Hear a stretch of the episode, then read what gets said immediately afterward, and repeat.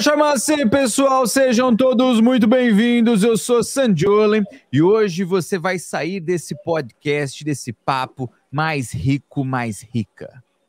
Olha aí, hein? Eu estou esperançoso aqui com esse episódio aqui, porque hoje vamos falar de din-din, vamos falar de dinheiro nesse podcast aqui. Então, já se você está acompanhando aqui, está nos assistindo pelo YouTube ou pelas outras redes sociais também, que hoje estamos transmitindo até pelo Facebook. Galera do Facebook, sejam bem-vindos aqui. Esse é o nosso podcast. Toda semana a gente tem um encontro aqui, a gente debate algum tema, então já coloca aí na sua agenda. Toda terça-feira à tarde estamos aqui com um papo muito interessante e, claro, interagindo com vocês aqui nas redes sociais também.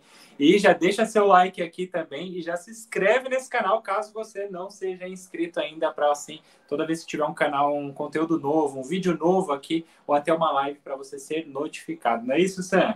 Inclusive, Jobs, você, você não se apresentou, as pessoas querem saber quem é esse esse moço que nos fala. Esse é o Fernando Jobs, talvez a pessoa mais rica depois oh. do próprio Steve Jobs, quem sabe? Quem, quem sabe? Olha aí. Só que o, o ponto todo é que hoje é nosso episódio número 49 desse podcast PNL. Olha aí, ó, já estamos aí com uma certa relevância, uma certa frequência, muito tempo é, fazendo esse conteúdo para você, né, que se interessa por programação neurolinguística, que tem vontade de aprender a reprogramar sua mente, tem vontade de transformar seus potenciais em realidade. Hoje o nosso papo ele vai em, em busca de responder algumas perguntas sobre dinheiro, sobre como que você faz para você ficar mais rico, mais rica, como você faz para você mudar a linguagem aí do que você fala, a linguagem de dentro da sua mente e como que isso pode afetar para você reprogramar suas crenças limitantes sobre din-din. Então, se prepara porque nosso papo de hoje vai promete, hein? Promete. É isso, Sam. E aí vamos começar aqui nosso papo, né? É uma discussão. Vou trazer já uma polêmica aqui para nossa mesa, que afinal de contas, o que, que é ser rico, né? O que, que, que como que a gente pode dizer que uma pessoa é rica hoje em dia, assim? É ter muito dinheiro, é só ganhar muito dinheiro? Ou ela tem uma liberdade financeira? Afinal de contas, como que a gente pode determinar, Sam? O que, que é uma pessoa rica? O que, que ela não é? O que, que você acredita que seja isso, cara?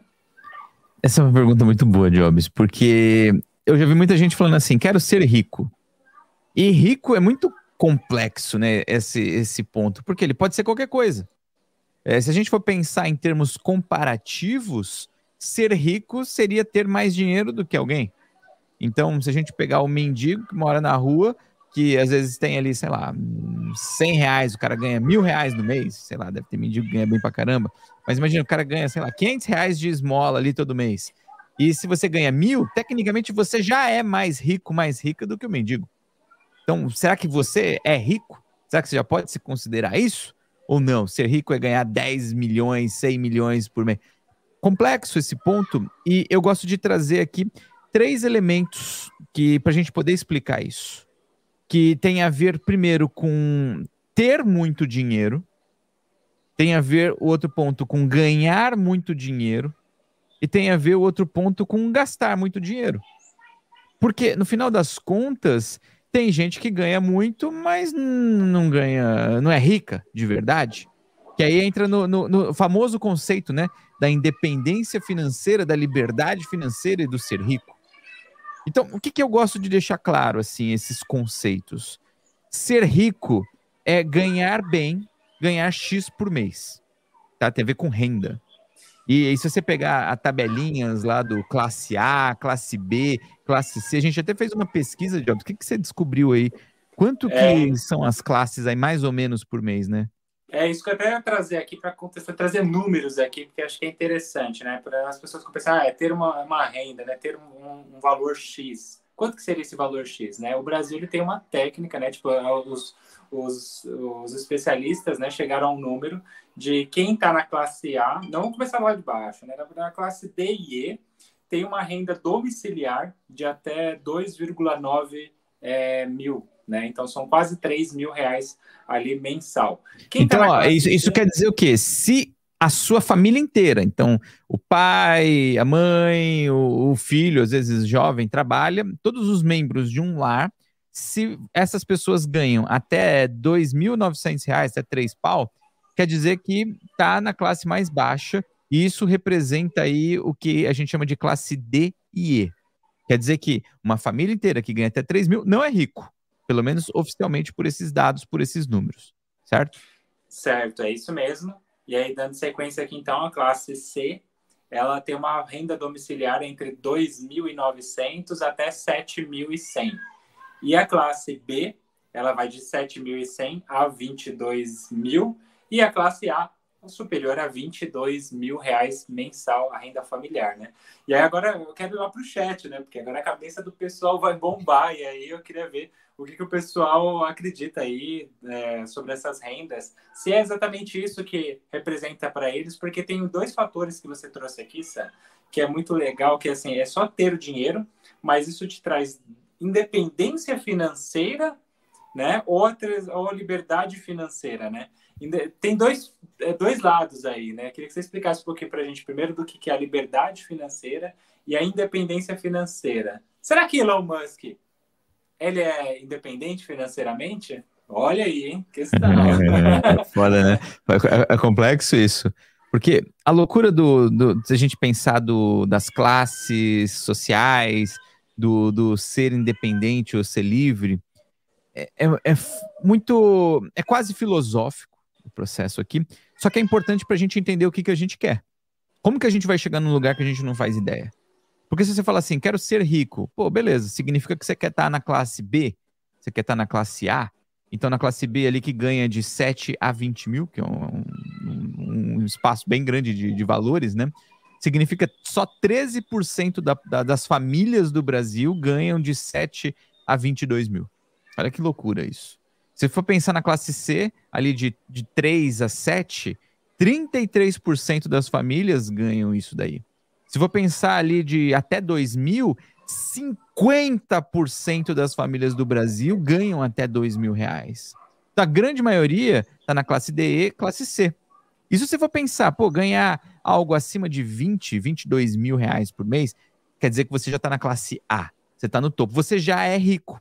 Só que eu já vi muita gente que ganha muito bem, então ganha aí salários aí de 5, 10, 20, 50 mil, só que a pessoa, se ela parar de trabalhar, ela vive dois dias.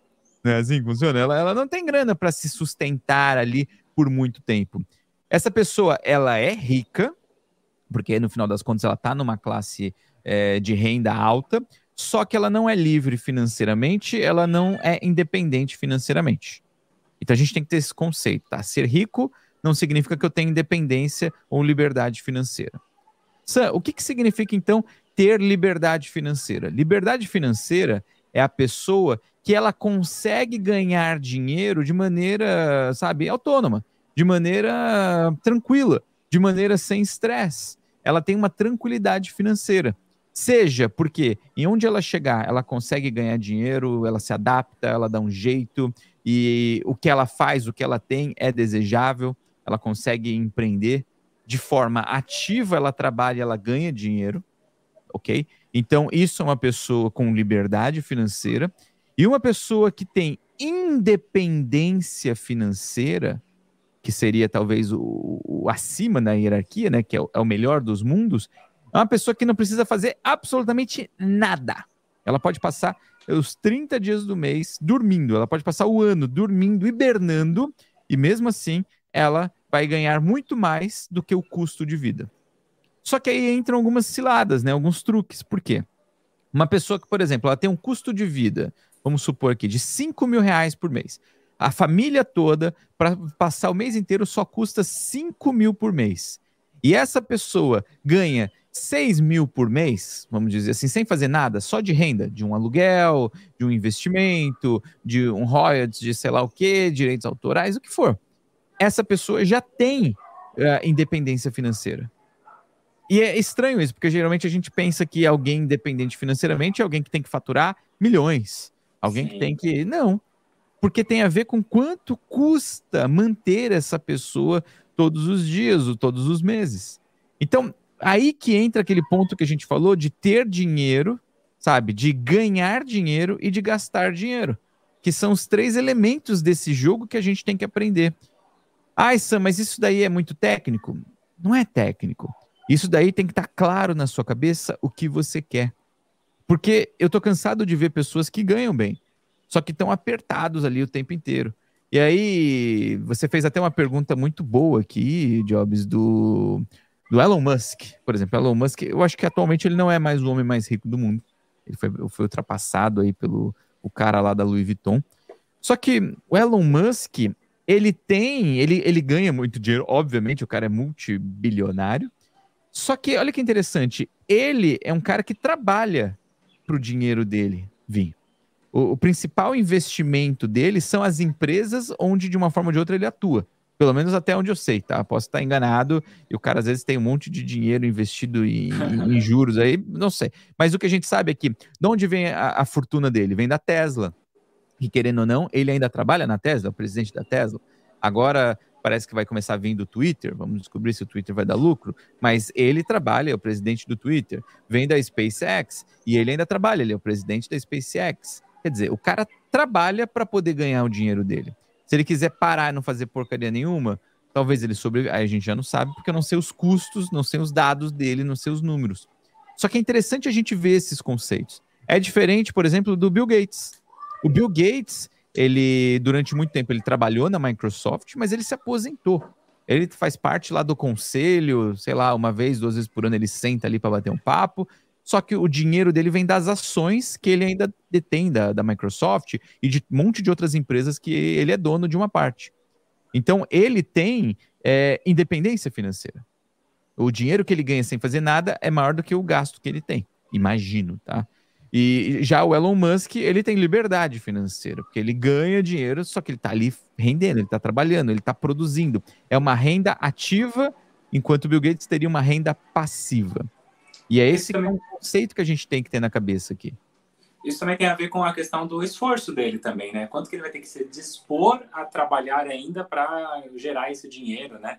Tem um comentário aqui, Sam, que ele é, traz exatamente essa situação que a gente está levantando aqui, ó. O Carlos ele disse que já conheceu pessoas que ganhavam 80 mil por mês. Cara, isso, isso, foge total da nossa estatística. é classe A mais, né? A, a mais, né? Porque a classe A já está em 20 mil. A pessoa ganhava 80 mil, mas ela gastava 100 mil por mês. Ou seja, total descontrole, né? Então, não adianta ela né, ganhar mais, né, cara? Ela vai ganhar mais, mas assim, a todo momento ela vai precisar de mais e mais e mais para manter aquele custo de vida, ou sei lá se é só custo de vida, ou se ela era descontrolada mesmo financeiramente, né? Eu tava conversando com o Sam aqui, até quando gerou esse tema dessa pauta, que pessoas que é, é, aquelas pessoas que ganham na Mega Sena e aí ganha aquela fortuna gigantesca, e aí depois de um tempo perde tudo, né? Teve um cara que ele ganhou na Mega Sena e todo final de semana tinha churrasco na casa dele, ele comprava os instrumentos para fazer um pagode ali. Depois ele ficou pobre com um monte de instrumento na casa dele. Então, tipo, ele não ele, ele ficou sendo rico por um momento, mas ele não é rico nem independente da, financeiramente, né? Tipo, deu uma liberdade para ele financeiramente, só que ele não soube lidar. Ele voltou a ser dependente do dinheiro e sem dinheiro agora, né? É bem isso, né? E se a gente parar para pensar, Jobs, é, é muito comum isso. Pensa aqui que a gente falou das classes sociais e pô, 83%, pelo menos no Brasil, esse número das pessoas está abaixo da classe média.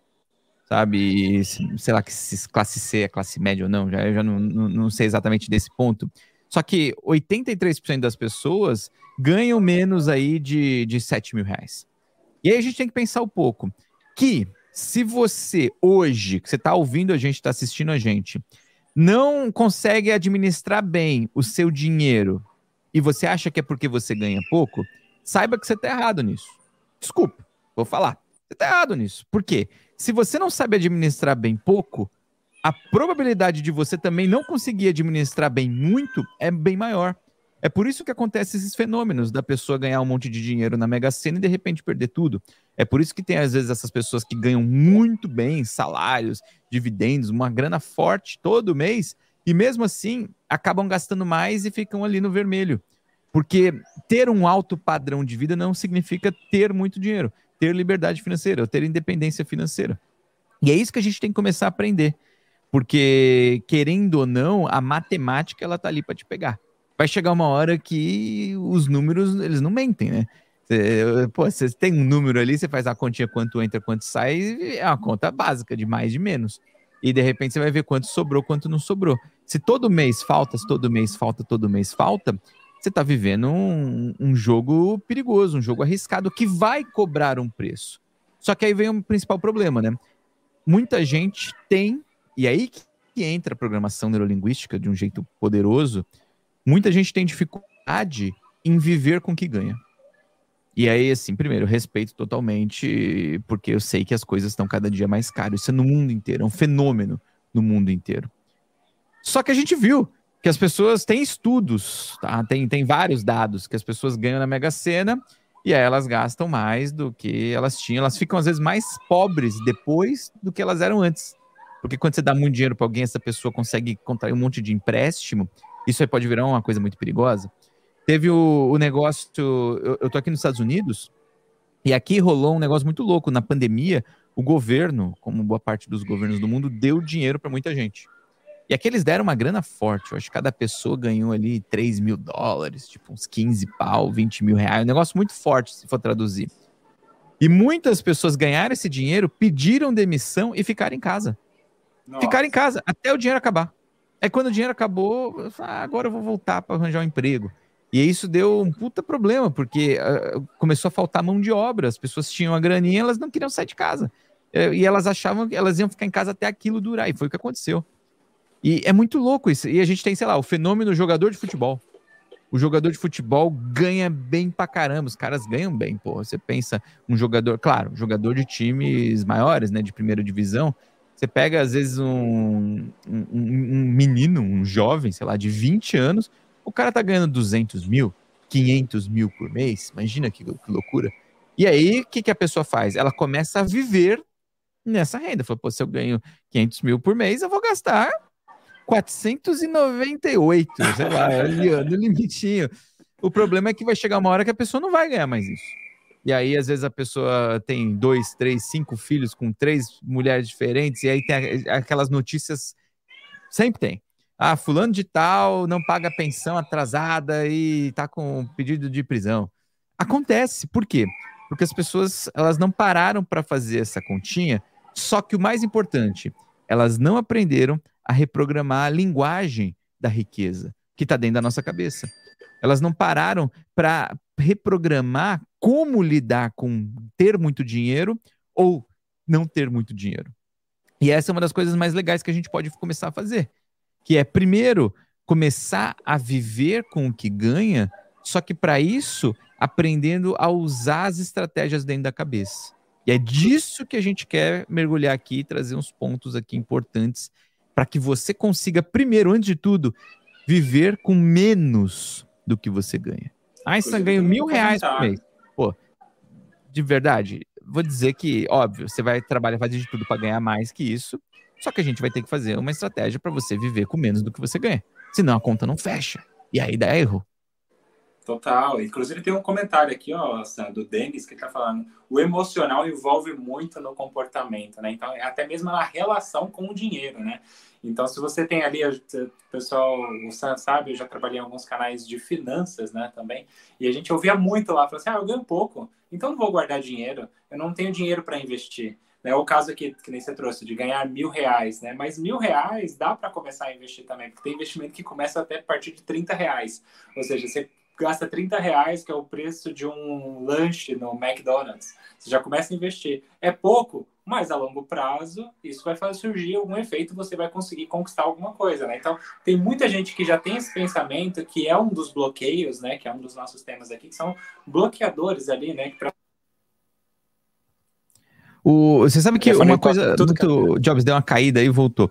O, um negócio muito louco que eu já vi muita gente falando, comentando sobre isso, é assim, ó. A pessoa fala assim: se eu hoje ganhasse o dobro, triplo do que eu ganho, aí eu não teria problema financeiro. Eu já vi muito disso. E o que qual que é a loucura? É que provavelmente hoje você ganha o dobro, triplo do que você já ganhou algum dia lá no seu começo de, de profissão. Só que mesmo assim, você hoje ganhando o dobro, triplo, você ainda continua, às vezes, com a finança desequilibrada. Então não tem a ver com quantidade de dinheiro, tem a ver com estratégias que você está usando o seu dinheiro. E é isso que a gente tem que começar a dominar. Lembra? É, é uma crença que eu quero que você traga na sua cabeça. Sabe? Se você não sabe lidar bem com pouco, você não vai conseguir lidar bem com muito. Se você não está conseguindo administrar mil reais, dois mil, cinco mil, dez mil por mês, você não vai conseguir administrar 100 milhões e o que for, tá? E isso daí é, é, é certeza. Então, ah, Sam, quero ser muito bem sucedido, ter muita riqueza, ser uma pessoa próspera, liberdade financeira, independência. Ótimo. Então você precisa primeiro, hoje, começar a dominar suas finanças agora. E mais importante, começar a dominar seu pensamento, sua estratégia mental disso. Porque é aí que vai morar a maior virada de, de, de jogo da sua vida. O Carlos Alexandre está comentando aqui no chat que dinheiro é como se fosse um fluxo de, de água. Eu até falar fluxo de caixa aqui, mas é fluxo de água e que você sabe tem que saber administrar uma caixa d'água, né? Então é muito disso que você está falando, né, Sam? Às vezes você pensa assim, tipo, ah, eu não consigo administrar o meu dinheiro pequeno, cara, você não vai conseguir administrar muito dinheiro, né? Nesse caso aqui, se você guarda um pouquinho, é igual uma caixa d'água. Fica com uma goteira aí para você ver quanto que vai vir uma água, a conta de água da sua casa. Vai vir exorbitante quando você vai ver e falar, mas por quê? Mas era tá só uma gotejando ali. É, mas é a mesma coisa com dinheiro, né? Você vai guardando aos, aos poucos, você vai administrando vai esse pouco para conseguir administrar o maior, né? Um sonho grande, né? E, e, o mais louco disso é que tem um estudo um estudo super conhecido que foi feito em Stanford, do Walter Mitchell. Mitchell. E o que, que acontece? Ele fez o famoso experimento do marshmallow. Eu não sei se vocês já ouviram falar, vocês estão ouvindo aqui. Se você já ouviu falar, comenta aqui se você está vendo esse vídeo no YouTube. Se você já ouviu falar, tá no, no, no, Spotify ou em qualquer agregador, eu não sei o que você faz. Dá cinco estrelinhas para dizer que você já ouviu falar. Já avalia todo... o nosso podcast aí. É, já, já deixa, deixa um comentário aí, não sei, segue, liga o sininho. O ponto todo é que o que, que eles descobriram com esse experimento? Que eles fizeram, o que, que eles fizeram, né? Qual que é o estudo do, do marshmallow? Eles pegaram crianças, botaram lá no, numa salinha, crianças é, que de, a partir de quatro anos, que é muito incrível, e aí botavam numa salinha sentava a criança e botavam lá um doce, uma guloseima. Então era cookie ou marshmallow que eles usavam. E aí, óbvio, toda criança fica, nossa, eu, eu quero comer isso. E eles falavam assim para a criança: ó, se você quiser, você pode comer, tá? E se você esperar um pouquinho, não comer agora, daqui a pouco eu te dou dois. Só que se você comer, você vai ficar só com esse. E aí, o que, que eles faziam? Eles saíam da sala e deixavam ali. Nós tem um gato nessa transmissão hoje. É, o meu gatinho aqui, ele tá gritando aqui na porta. Desculpa, pessoal, mas o, tem um gato. O seu, o seu gato quer aprender sobre dinheiro, é isso que tá acontecendo. É isso. eu vi um gato, falei, caramba, aqui. E aí o que aconteceu? O, os, os pesquisadores saíam, né, os cientistas, e ficava a criança ali olhando pro pratinho, com o doce ali na frente dela. E o que, que acontecia? A maior parte das crianças acabavam comendo esse doce em algum momento. 66% mais ou menos das crianças acabavam comendo antes dos 15 minutos. 33% comiam na hora. Outras 33 demoravam ali um tempinho maior, mas acabavam comendo antes dos 15 minutos. E só 33% dessas crianças conseguiam esperar ali o tempo, que ela não sabia quanto era, tá? Que era de 15 minutos. E aí, quando chegava, eles davam um segundo doce, a criança passava até dois. Por que, que isso é relevante para entender o, o mecanismo de ter dinheiro, ganhar dinheiro?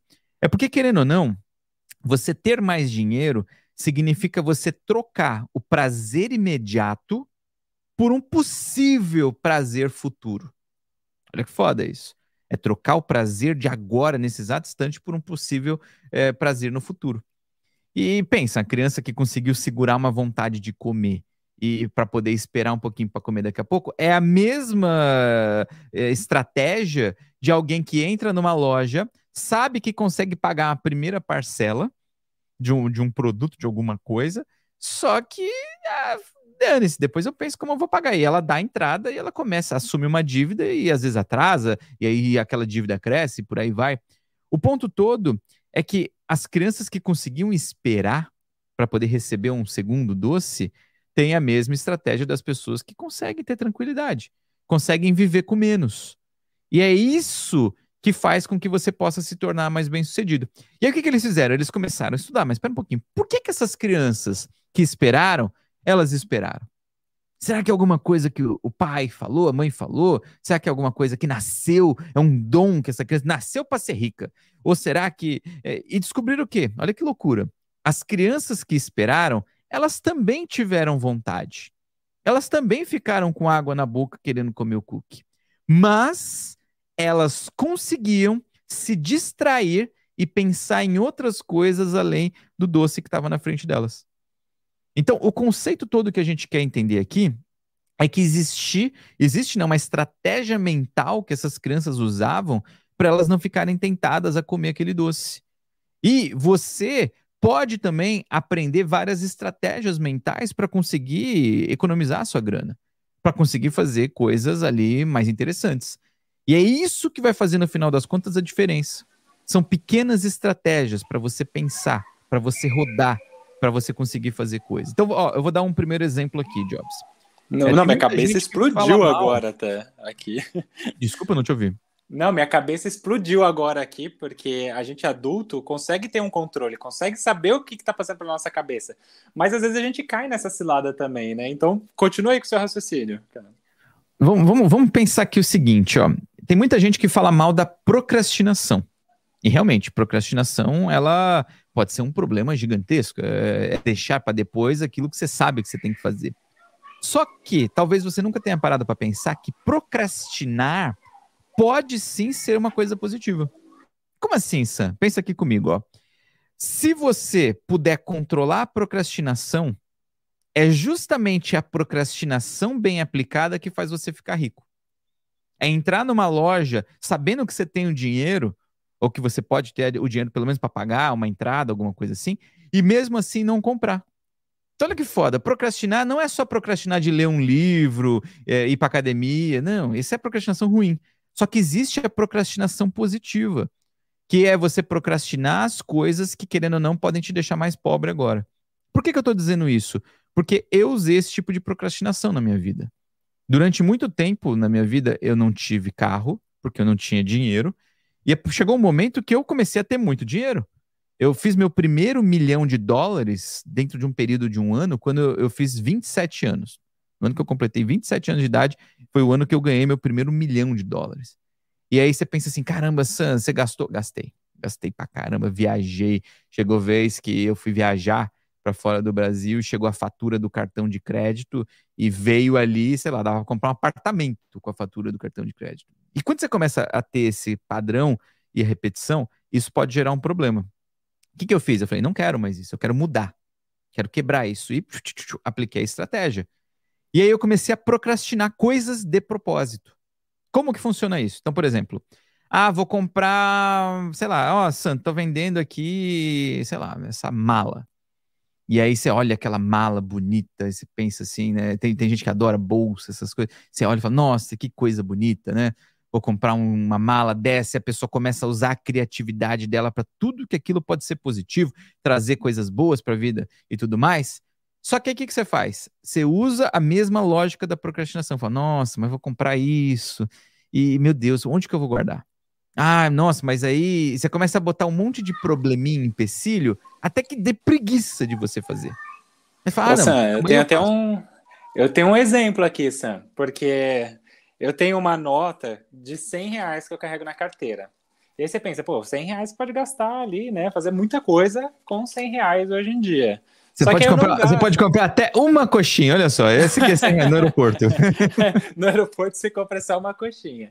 Mas aí eu fico. É, essa nota em específico, essa aqui, pode ser outras, assim, mas essa daqui eu não gasto. Porque primeiro que eu vou trocar aqui, aí minha carteira é pequena, e aí tipo, vai ter várias notas de trocado, vai ficar estufado, eu não gosto, então já é um empecilho, já é uma procrastinação financeira, igual o exemplo que você estava trazendo. E também tem uma questão de que a pessoa que me deu esses 100 reais aqui, então tem um, um elemento emocional. Então, tipo, se a pessoa me deu num determinado momento, então eu seguro isso daqui o máximo que eu tenho justamente para não passar essa nota, só passar numa emergência assim de última hora que eu não tenha mais outra opção, e aí, então eu tenho que passar. Então eu procrastino o meu dinheiro ali com essa nota, né? Mas o problema, Sam, que eu vejo hoje em dia. Só uma pergunta: como você sabe que essa nota aí que você tem é essa nota? você põe outras, você não mistura? Não, não misturo, não, não, não, não misturo. Eu sei que essa daqui, que eu ganhei de um amigo, Lito da Aviões e Músicas, ele me deu essa nota, e eu falei, cara, não, então tem um sentimento ali, foi numa dinâmica que a gente fez, então, então, tipo, tem um sentimento por trás dessa nota aqui, mas eu não misturo, então quando eu vou guardar outras notas de 100 na carteira, eu já coloco do outro lado para não confundir, mas é essa daqui hum. que eu, que é esse papelzinho aqui. Que Ó, e a pergunta aí, que é a pergunta de ouro, como você faz para procrastinar? Você que está ouvindo a gente, eu quero que você pense nisso. Você está procrastinando o quê? Deve ter uma porrada de coisa que você está procrastinando na vida. Você precisa aprender com isso. Como que você faz para procrastinar não ir na academia? Como você faz para procrastinar não estudar? Como você faz para procrastinar começar seu negócio? Como você faz para procrastinar, sei lá, um monte de coisas que você gostaria de fazer, mas não está fazendo? Aprende a estratégia que você está usando na cabeça. Você pensa nos passos, pensa que é difícil, que é complexo, que é longe, e aí você aplica isso de propósito para o que você quer. Então, por exemplo, para gastar dinheiro, para torrar. Como que você faz especificamente, Jobs, para pensar em, em, algo que você procrastina? Então, nesse caso aqui das finanças, eu tenho essa questão da, da, da, nota, né? Então, tipo, ah, eu não quero gastar essa nota porque tem essa relação sentimental do Isso é um diálogo interno? Isso é um diálogo Você disse para você, hum, eu não quero gastar é. essa nota porque tem. É, tem não, não, não, já tem. Assim, eu já falo comigo mesmo, já é total. Inclusive, tem um episódio que fala da voz interna, né? Então, é, a gente. Eu, eu, já na hora de passar, falei assim, cara, eu não vou ter mais essa nota, não vou mais vivenciar aquilo. Foi um momento tão legal, eu não, não, não passo. Aí, ah, então, ó, peraí. Então, tem um diálogo interno. Tem. E aí, junto com esse diálogo interno, vem imagens de quando você ganhou esse dinheiro. Total, é isso. É isso. Então, olha que interessante. Tem, tem, tem esse processo. E, se você for parar para pensar, é, às vezes você vai ter uma estratégia parecida com o Jobs, às vezes um, até um pouco diferente. Então, por exemplo, durante muito tempo eu não tive carro. E aí, quando eu fui comprar um carro, eu lembro exatamente, né? Eu, eu tinha voltado do Japão, eu fui operário de fábrica no Japão. E quando eu cheguei no Brasil, eu queria. Pô, eu tinha 20 anos, eu, eu queria comprar um carro, cara. Queria muito comprar um carro. É a coisa que eu mais queria, porque eu tava cansado de andar de ônibus, metrô, lotação. E eu queria muito comprar um carro. E aí eu lembro que o meu pai, ele disse uma coisa muito importante. Ele falou assim: filho, é, o dinheiro que você tem, e eu lembro exatamente na época, eu tinha 26 mil reais. Era todo o meu dinheiro. Por que, que eu lembro disso? Porque eu lembro que o preço de um Uno Mille, zero quilômetro, era 26 mil reais. Aí eu falei assim: caramba, eu vou comprar um Uno Mille zero quilômetros. Nossa, que da hora. Eu só de imaginar, eu já me imaginava indo para os lugares de Uno, sendo livre, independente. Só que aí meu pai falou o seguinte: filho, se você comprar esse carro, o que, que vai acontecer? Chegando no mês seguinte, você tem que pôr combustível no carro. Você vai ter dinheiro? Putz, não tenho. Eu falei, tá vendo? Então parece que você tem muito dinheiro agora, mas você não tem muito dinheiro. Porque você não, você não tem como pagar a conta do carro. Aí vai vir o, o IPVA do carro no, no, na virada do ano, você tem que pagar o IPVA. Você vai ter dinheiro para pagar? Não, porque você tem que ganhar mais dinheiro para poder quitar isso. Eu falei, faz todo esse sentido, pai. Só que aí ele me disse uma coisa muito boa. Será que existe algum investimento onde você pode pôr essa grana que vai fazer com que você consiga valer mais, com que você consiga ganhar mais dinheiro, com que você consiga se tornar mais próspero? Aí eu falei, pô, legal, posso abrir um negócio? Posso comprar ações de uma empresa? Posso? Ele falou, sim.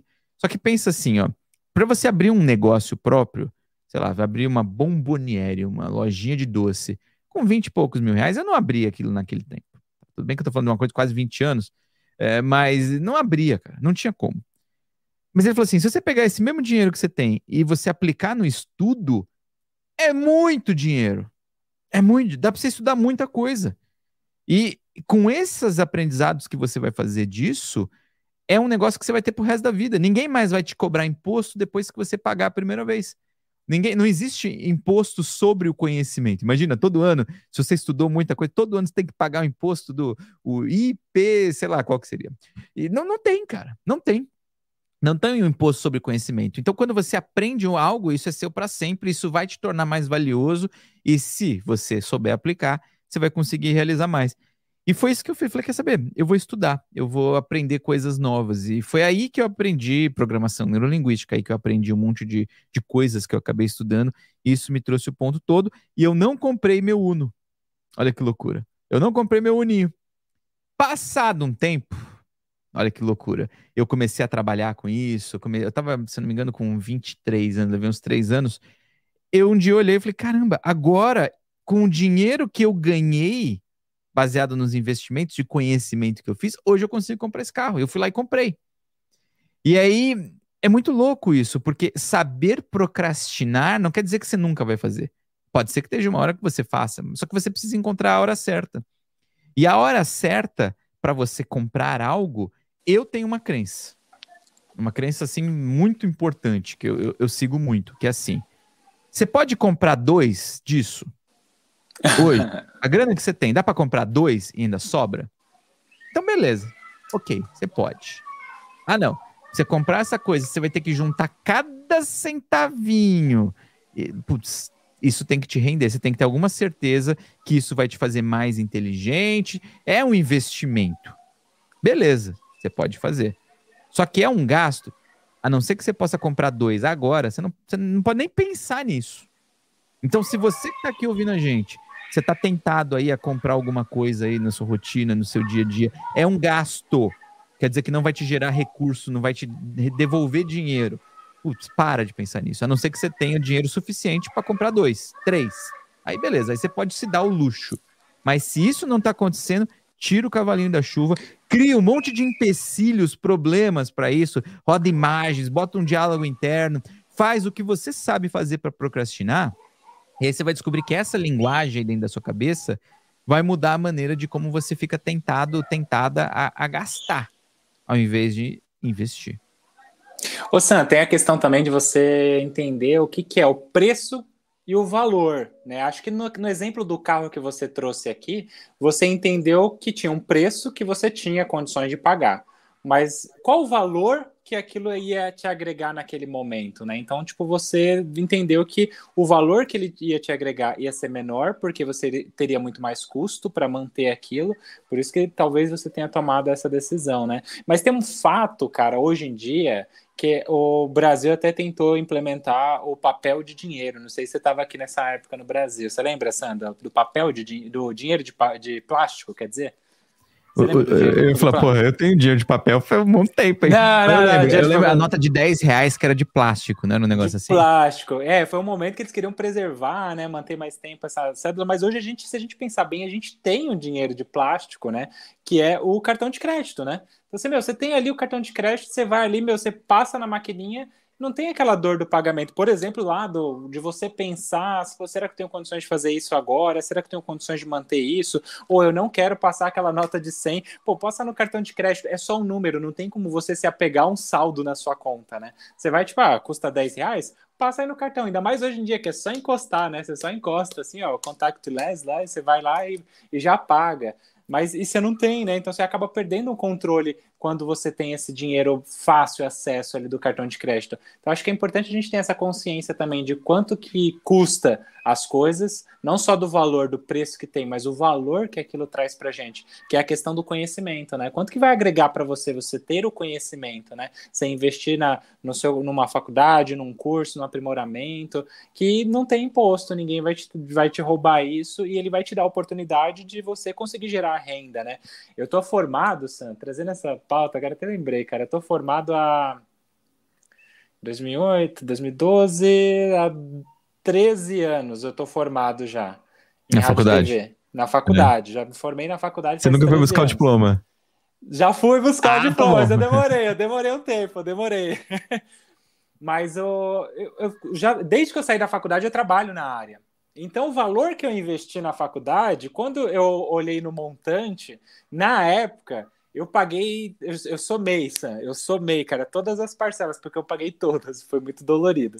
Deu uma faixa de 44 mil reais, eu paguei na minha formação toda ali. Isso naquela época? Naquela época, 44 mil reais. Só que ao longo de todo esse trabalho que eu já fiz, trabalhando, eu já saí, na, já saí da faculdade trabalhando na área, então já, já saí de lá trabalhando em televisão, é, depois eu formei minha carreira na televisão, saí, fui trabalhar em produtora tal. Já se pagou faz muito tempo. Ou seja, o ROI compensou muito, né? Que é o retorno sobre o investimento que você faz ali, então compensou muito. né? Compensação, se eu tivesse gasto esses 40 mil reais, esses 44 mil reais. Comprar dois um carro, dois Uno Mille. um carro na época, eu queria um Toyota Fielder. Não sei se na época eu achava muito bonito esse carro, era um lançamento, eu queria um Toyota Fielder. Hoje eu compro, meu, esse Toyota Fielder deve estar muito mais barato daquela época. Não vale quase nada, né, hoje em dia. Nada, sabe? E se eu tivesse comprado 40 mil reais hoje, valeria 5 o carro, né? Porque eu tive um Palio 97 que custava 5 mil reais, inclusive.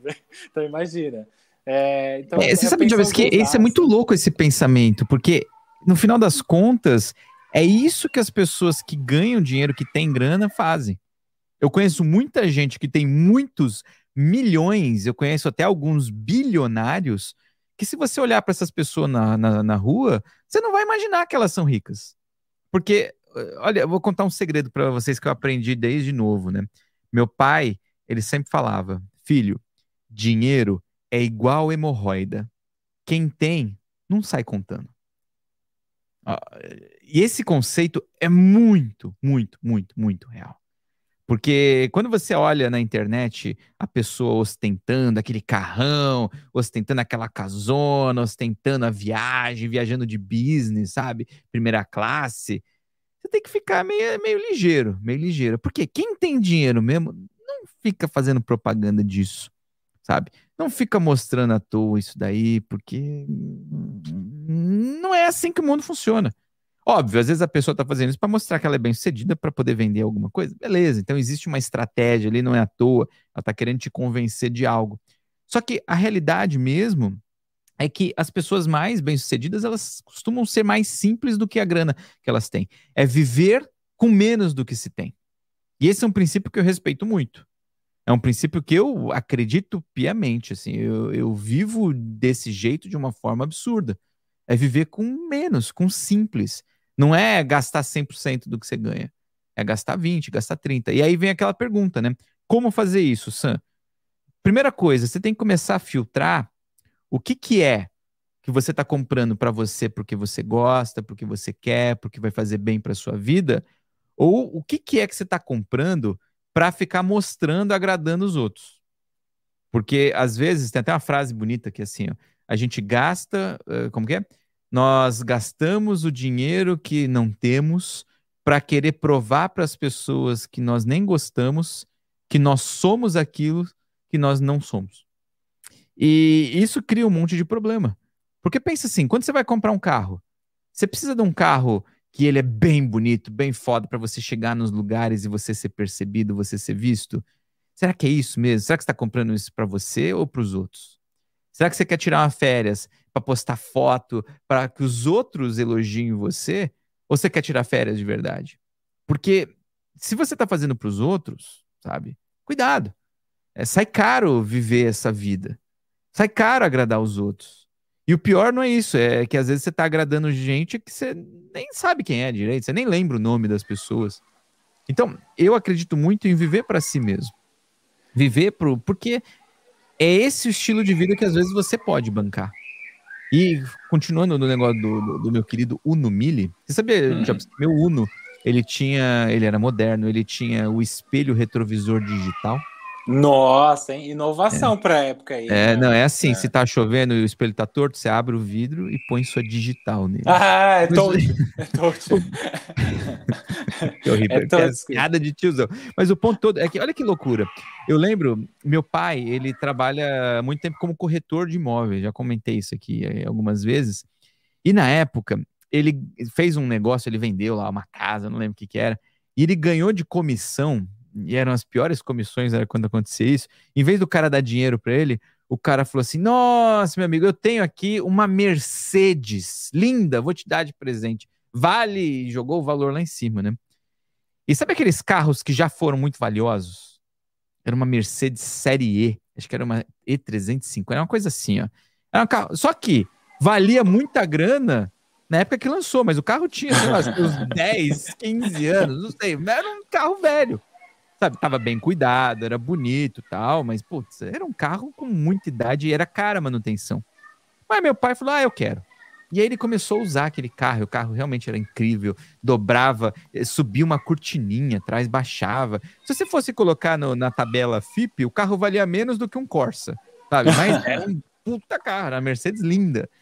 E aí, um dia, quebrou o, o espelho o retrovisor, quebrou o vidro do, do, do negócio da Mercedes. Quebrou, trincou lá e o negócio ficou zoado. E aí, eu lembro exatamente dessa época, porque eu fui viajar eu fui para Europa, eu fui para Alemanha passear. E aí meu pai falou assim: "Ô filho, você vai para Alemanha, vai lá na concessionária da Mercedes e vê quanto que custa um vid... era só o vidrinho, Jobs, do espelho retrovisor da minha Mercedes velha". Eu falei: "Tá bom, vou". E aí eu fui, entrei lá na concessionária, levei o número do, do carro, o dado certinho. Falei assim, olha, eu tô querendo comprar um vidro retrovisor, do espelho retrovisor esquerdo desse carro, desse tal, tal, tal. E aí o cara me deu o preço e eu quase caí para trás. E aí eu liguei pro meu pai, né? E falei assim, pai, não esquece, cara, é muito caro aqui. Aqui o espelho retrovisor tá 700 euros. Só o vidro, o vidro. Fiquei impressionado. Sem chance, pai. E ele falou, não, então compra, compra, porque se for calcular aqui do Brasil, tá duas, três vezes esse preço. e aí eu voltei eu com um vidrinho, um espelhinho que se fosse no vidraceiro e cortasse, seria parecido, mas ele tinha um, um negocinho por trás. E por que, que eu digo isso? Porque alguns meses depois, eu passei com o meu Uno Mille numa rua apertada e eu bati o retrovisor Nossa. na Kombi. E o, o retrovisor do, do, Uno quebrou. E quebrou tudo, não foi só o, o vidrinho, quebrou tudo. E aí eu encostei lá no, no Autopeças e falei assim, quero trocar o espelho retrovisor aqui do meu carro. Sabe quanto custou aquilo? Custou 12 reais. 12 reais. E é isso que eu tô falando. São pequenas escolhas que mudam o jogo todo. Sabe? Será que você precisa morar na casa que você tá querendo? Será que você precisa ter o carro que você tá querendo? Será que você precisa ter esse padrão de vida, esses eletrônicos todos?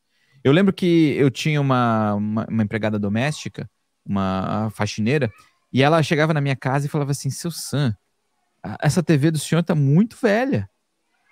Eu falei, mas imagina, minha TV tá ótima, TV bonita, boa, sei lá, uma TV de plasma ainda na época, né? Tinha 40 polegadas, alguma coisa assim. Eu falei, eu tenho uma TV de 60 polegadas de LED na minha casa, por que, que o senhor tem essa TV tão antiga? E eu falei, olha que interessante, porque eu não quero gastar dinheiro com isso, porque isso não me dá dinheiro de retorno. Sabe, o que, que me dá dinheiro de retorno? Investir em algo que me devolve dinheiro. Investir em algo que me deixa mais inteligente, que me gere mais dinheiro. Investir o dinheiro para ter tempo, para eu não precisar sair que nem louco querendo ganhar dinheiro a todo custo, para eu poder achar coisas boas. Investir dinheiro em viagem, olha que coisa. Que é uma coisa que às vezes as pessoas nem veem como investimento. Eu vejo.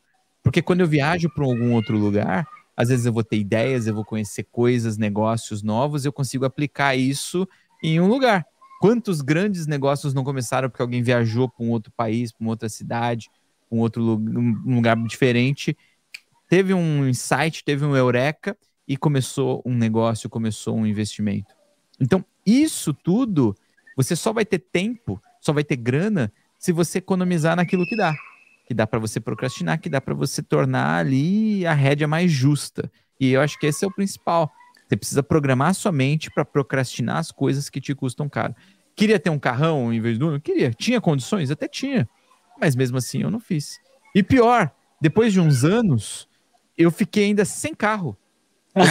Cinco, os últimos cinco anos antes da gente vir aqui para os Estados Unidos, pô, tô falando coisa recente, tá? Eu, eu fiquei sem carro. Pô, eu tive ne meus negócios de muitos milhões, fazendo cursos, ganhando muito dinheiro. Pô, só de aluguel do, do nosso escritório na Paulista, eu, a gente pagava mais de 100 mil reais por mês. E eu não tinha carro. Eu não tinha carro. Eu preferia até morar mais perto do escritório para não ter que para não ter que ter carro, porque eu falava, cara, eu não sou motorista, eu não sou Uber. Carro não é um investimento, é um gasto. Eu não quero ter carro. Eu escolho não ter carro. Então, é, são essas escolhas que a gente tem que fazer. E aí, mais importante, Jobs, dominar a cabeça para conseguir realizar isso. É, o fato de dominar a cabeça, né? E para quem que a gente faz isso, né? Se a gente trabalha, a gente luta tanto, né, para conquistar nosso dinheiro, né? Você falando ali, é, quando você trouxe essa fala de para quem que a gente está fazendo isso, né? Eu lembrei de uma cena uma amiga minha, ela é milionária, ela tem muito dinheiro. Outro dia ela me chamou para jantar. Eu falei, meu Deus do céu, para onde ela vai me levar, né, para jantar? E ela me levou num restaurante muito chique aqui em São Paulo, Figueira Rubaiá, cara. Não Figueira sei se você conhece. Rubaiá, muito é, bom. muito chique. E eu sempre brincava com esse restaurante, falei assim, cara, hoje eu vou jantar no Figueira Rubaiá. Eu ia no restaurante da esquina. Aí ela falou, Diabo, você conhece o Figueira Rubaiá? Eu falei, não. Então hoje eu vou te levar lá. Falei, eita, é hoje. e aí eu, a gente tava descendo lá do prédio que a gente trabalhava junto, e aí ela pegou e falou assim: Ah, mas vamos no seu carro, porque eu prefiro ir com o seu, porque eu já vou resolvendo algumas coisas no celular enquanto você dirige. Eu falei, então, eu tenho um Up, um Volkswagen Up. Que, que é aquele pequenininho. é, Pô, esse carro é legal, portas. cara. É, eu tenho ele porque ele é econômico, né? Então, tipo, além de ele possibilitar me ligar do ponto A ao ponto B, porque minha lógica de carro é isso, me liga do ponto A ao ponto B. E ele é muito econômico. E aí foi engraçado que a gente chegou ali no restaurante que ele é muito chique. Cara, tinha uma BMW na nossa frente para esperar o valet, tinha gente e tinha uma Ferrari atrás, cara, para esperar a entrada também. E aí eu falei, cara, acho que o cara deve estar tá achando que o cara tá perdido aqui, né? Mas foi muito engraçado, porque depois até os manobristas ali, eu fiquei brincando com eles, né? Falou, pega minha Ferrari lá. Eu falou, oh, aquela Ferrari branca lá, né? Então os caras já até sabiam que era o Up, né? Então, tipo, foi bem engraçado, isso marcou pra caramba, assim. Você sabe que uma vez eu fiz a mesma coisa numa churrascaria, Jobs, e, e eu tava com meu Uno, e eu saí da churrascaria, e aí o cara, qual carro, senhor? Eu falei, é o Porsche branco. Zoando o cara trouxe o Porsche branco. Eu falei, caralho, estou parecendo muito rico. É, eu não tive essa moral, eles não acreditaram em mim, me trouxeram meu próprio up mesmo. Mas sabe, eu, eu não, eu não é fui educado. Conceito. É, é esse eu... o conceito. Porque, olha que louco, às vezes o dono desse negócio, ele tem uma coisa simples. E aí tem a ver também com quanto que você tem de capital, sabe? Quanto você está capitalizado e quanto você não está. Então, por exemplo, eu lembro que quando a gente abriu um escritório na Paulista, a gente aumentou, né? A gente tinha um e pegou um outro, deixou ele gigante, de quase mil metros de escritório ali. Aconteceu uma coisa muito louca. Foi um dos períodos da minha vida adulta ali que eu menos tive dinheiro. Porque, porra, eu gastei ali alguns milhões reformando o escritório, deixando do jeito que eu queria. Cara, foi muita grana sabe? Você montar servidor, telefonia, contratar gente, uniforme, é, são tantos detalhes, é tanta besteirinha. E quando terminou aquela obra toda, depois dos meses e meses, eu olhei e falei assim: caraca, eu acho que eu nunca fiquei tão pobre em todos os últimos tempos, depois que eu comecei a ganhar dinheiro na vida. E era engraçado, porque a percepção das outras pessoas que me olhavam falava assim: ah, agora o Santa tá rico. Que agora o Santos é esse negócio gigantesco. Mal elas sabiam que eu era mais rico antes que eu não tinha aquilo tudo. Só que aí vem a diferença entre gastar e investir.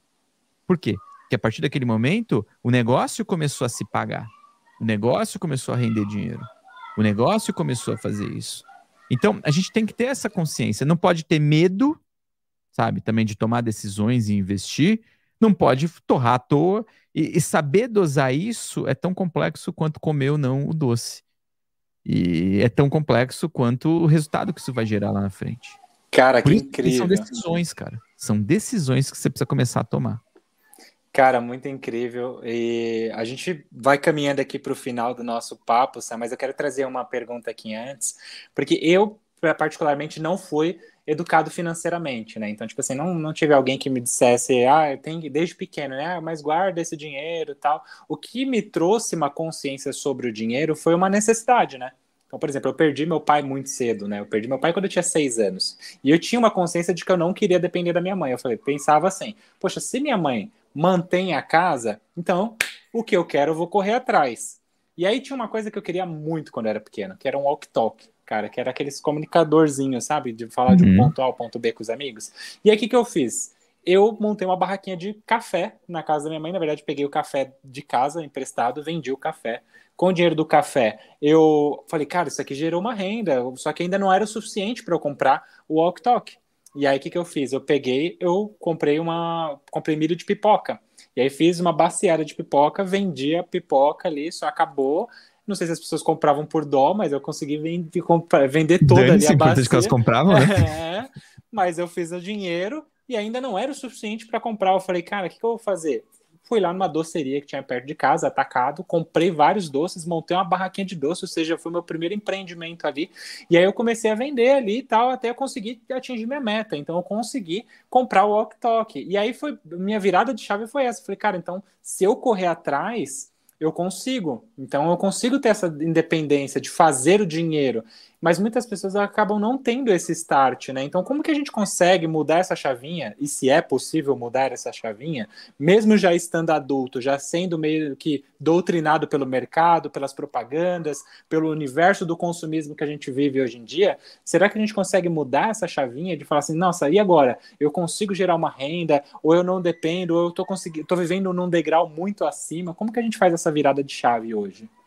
Ô, Jobs, você tem que falar, você comprou o Walk Talk? Essa é a parte mais Comprei, importante. comprei, comprei. Você, você, ficou feliz quando você comprou o Walk? Fiquei feliz, fiquei, fiquei muito feliz, cara. Foi uma satisfação, né? Porque você vê o resultado de uma, de uma conquista ali, né? Porque você projeta, você tem um percurso e a realização. Então é uma satisfação, né? Então todo esse percurso, porque às vezes a gente quando conquista alguma coisa, quando a gente acaba comprando, isso é um problema até do consumismo hoje em dia, né? Que foi até exager, é, exagerado agora na, na, na, pandemia. Muita gente fica em casa, problemas psicológicos, acabou se consumindo muito é, na internet. Mas assim, porque você quer se realizar na compra. Né? Mas quando você tem o percurso para conquistar aquilo, aquilo se torna muito mais satisfatório, né? Então, tipo, às vezes você quer trocar de celular, mas você tem que lutar tanto para trocar de celular, conquistar aquele celular que você quer. Eu até tava trouxe um exemplo, né? Poxa, esse celular aqui, o iPhone 4, para mim, na época era o top, né? Todos os meus amigos tinham iPhone, o iPhone 4, tinha um Moto Rocker, e aí eu falei, pô, mas eu queria um iPhone, cara. Era um, eu, eu queria muito o iPhone. Então eu criei como uma meta para mim, né? Eu falei assim, cara, eu, eu, quero ter o iPhone. Quanto que custa o iPhone? Ah, X valor. Ah, vamos dizer, acho que era R$ 1.700 na época o iPhone. Cara, eu não ganho esse dinheiro hoje em dia, eu não consigo nem comprar à vista. E eu sou um cara que não, não parcelava ali, tipo, eu falei, não, vou conquistar esse dinheiro. E aí eu trabalhava das quatro da manhã ao meio-dia, que eu trabalhava na TV e eu fazia um programa ao vivo. E aí o programa saía do off, tinha, tinha o período da tarde livre. Falei, cara, então eu vou começar a trabalhar no período da tarde. Foi quando eu comecei a trabalhar numa produtora. E aí da produtora, tipo, dobrou minha renda. Falei, opa, consegui um dinheirinho. E aí foi que eu conquistei. Então não foi só comprar um iPhone, cheguei na loja e comprei. Para mim teve um aprendizado de, poxa, como é que eu consigo multiplicar meu, minha grana, meu dinheiro para conquistar mais? E aí quando eu conquistei isso aqui, cara, foi uma realização que eu fiquei tanto tempo com esse iPhone que ele, ele pediu para se aposentar, Sam. Ele, ele, ele falou assim: não, não dá mais, cara, não aguento mais, eu preciso aposentar. E aí foi quando eu troquei de celular. Mas cara, esse, ó, você, vê que tem, você vê que tem padrões aí, né? Primeiro padrão é que Jobs gosta de tecnologia de comunicação. Então, acho que é o primeiro padrão que a gente pode ver. O walk iPhone, que é conversar com as pessoas de maneira tecnológica. E o padrão mais interessante de todos, que é uma coisa que é muito comum e a gente chama isso em, em, inglês de achievers, né? Que são é uma tradução muito merda em português, são os alcançadores, são as pessoas que alcançam resultados.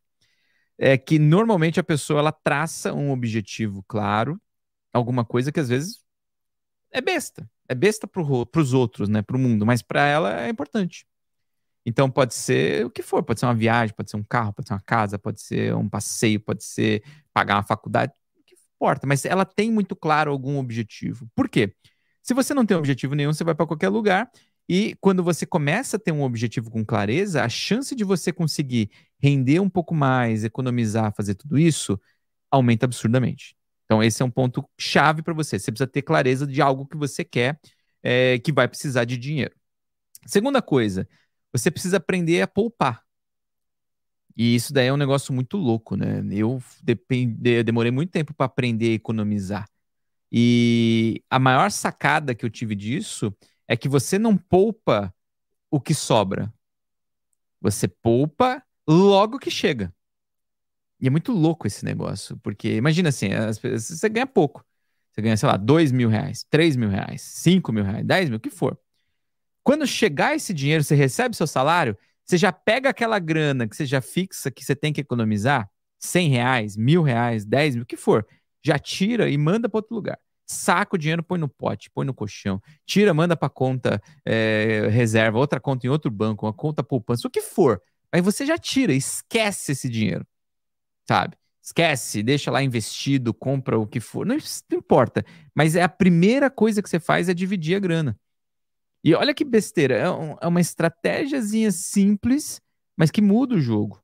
E é um padrão das pessoas que conseguem alcançar resultados fodas. Porque você precisa ter base, você precisa ter respaldo. Se hoje você deixar de ganhar dinheiro, quanto tempo você sobrevive?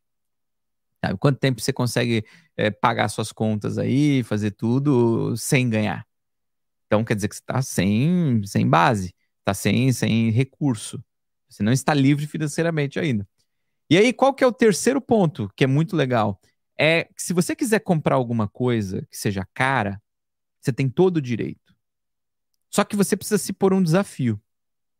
Então, eu lembro muito do, do livro do Pai Rico, Pai Pobre, o, do Robert Kiyosaki, inclusive trabalhei com o Robert Kiyosaki durante um bom tempo. Fui embaixador. Você sabia que eu fui embaixador do Robert Kiyosaki, Jobs? Eu conheci você através de um evento do, Kiyosaki, Robert né? Kiyosaki, é, exatamente. É verdade, a gente foi com ele lá no escritório.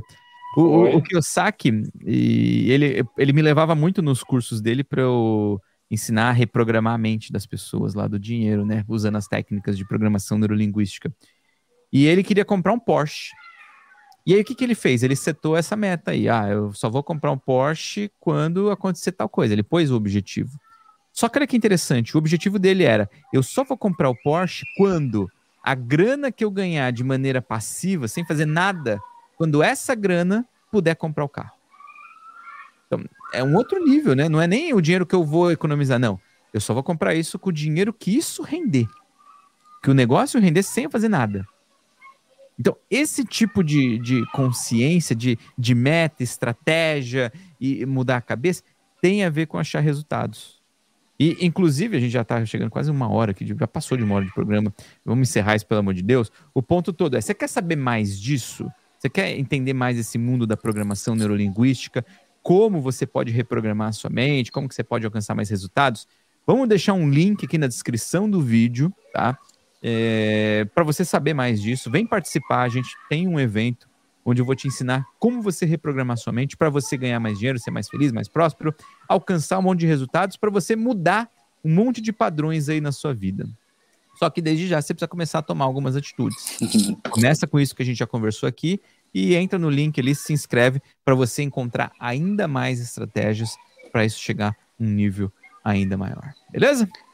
E é isso, Sam, Eu amei esse papo de hoje e até a Michelle está lamentando aqui o nosso término desse papo aqui, mas eu acredito que vai ter uma segunda parte, porque assim, rende muito papo aqui também. Finanças tá no nosso dia a dia, né? Todo mundo lida com finanças hoje em dia e tem muito que se aprender e a questão psicológica, é, tem que ser mudada, tem muito Até o gato queria participar do podcast Até de tão interessante que é. É isso. e para você que está ouvindo isso daqui através das plataformas de podcast, já avalia o nosso podcast com cinco estrelas, porque dessa forma chega essa mensagem para mais pessoas aqui, mais pessoas conhecem o nosso trabalho aqui também. E compartilha, tá... ó, compartilha esse podcast com aquela pessoa isso. que está pedindo dinheiro emprestado, que está ali enchendo saco, o cunhado, cunhado, sabe essas pessoas? Deixa lá, só como como uma indiretinha. Pega o link e fala: Ó, oh, colega, lembrei de você quando assisti esse podcast aqui, ó. Quando estava ouvindo esse episódio, lembrei de você. Lembrei de você. Oi, sumido, lembrei de você. Muito bom, Sam. Foi incrível esse papo, cara. Quero agradecer você por mais esse papo, a toda a audiência, para todo mundo que deixou o like aqui também, que mandou suas perguntas aqui. E se você tem alguma ideia de temas para a gente debater aqui, deixa no comentário desse vídeo aqui também, ou no comentário aí da plataforma que a gente monitora tudo. A gente está sempre vendo aí e trazendo esses papos aqui também para a gente aqui. Várias ideias aqui surgem a partir dos comentários, então interaja aqui com a gente também. É isso, né, Sam? Acho que esse foi o podcast mais longo que a gente já fez. Muito foi bom, o mais longo, foi o mais longo. Valeu, galera. Um grande abraço. Até o próximo podcast PNL. Tchau. Até mais. Tchau, tchau.